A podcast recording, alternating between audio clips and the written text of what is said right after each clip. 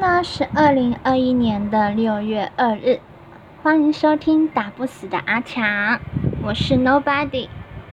那最近真的是疫情越来越严重啊，像是台湾的状况，之前是防疫模范生，现在变成 Times 杂志都要谴责我们了呀。那我今天要跟大家讨论的议题啊，就是也是我自己写的文章，然后里面也有提到一些防疫一点点。那今天讨论的议题是什么呢？性别优势，女性领导人更会解决问题吗？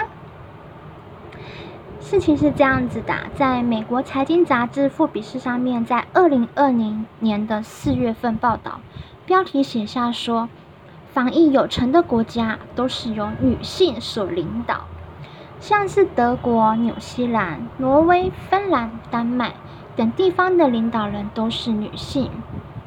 那就有个问题啦，难道女性领导人真的比男性领导人更加的优秀吗？女性领导人啊，真的有性别优势吗？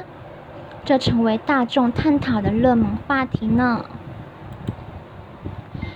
在西北大学，嗯，有个叫 Alice 的教授和同事们研究性别与领导力风格的时候，发现呢，有令人信服的科学证据。幸福就是相信，还有服从就是佩服，相信佩服。不是那个我感到很幸福、很快乐那个幸福哦，有令人很幸福的科学证据显示出啊，女性领导人在沟通愿景的时候更有效率，并且啊还会以更有弹性与创意的方式来解决问题呢。这份研究显示说，女性领导人比起男性领导人来说更在意人际关系，这也正是女性领导。这也正是女性领导人的成功因素之一呀，有点吃螺丝，不过这就是乐趣所在了，对吧？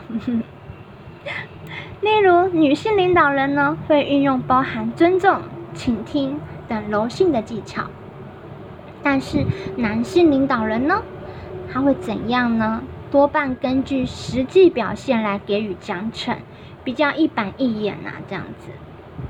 因此呢，女性领导人的领导呢，她的领导优势在于柔弱胜刚强啊。这个小标“柔弱胜刚强”是我下的呢。这是给对方相同程度的同理心，让部属感受到愿意追随，并且值得信任的很重要的一个方式哦。此外呢，男性领导人不太专注于培养其他的人才。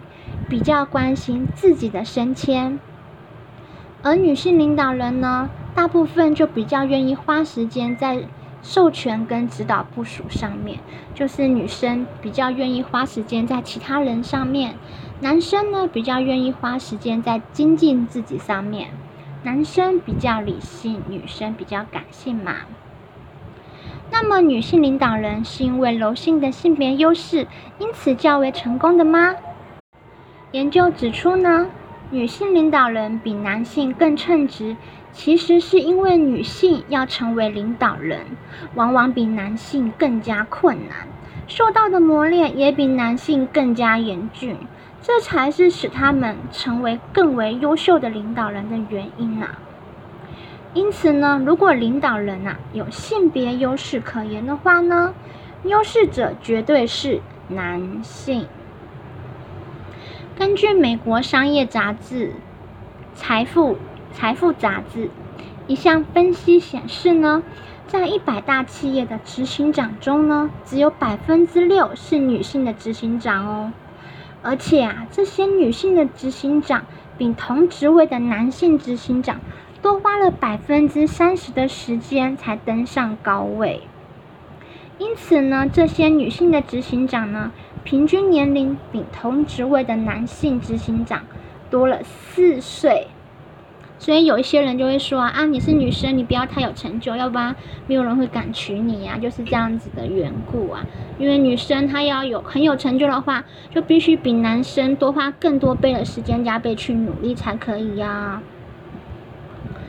如果女性领导人呢，真的比男性领导人更加优秀的话，为什么在各个职业中仍然是男性领导人的人数远远超过女性领导人呢？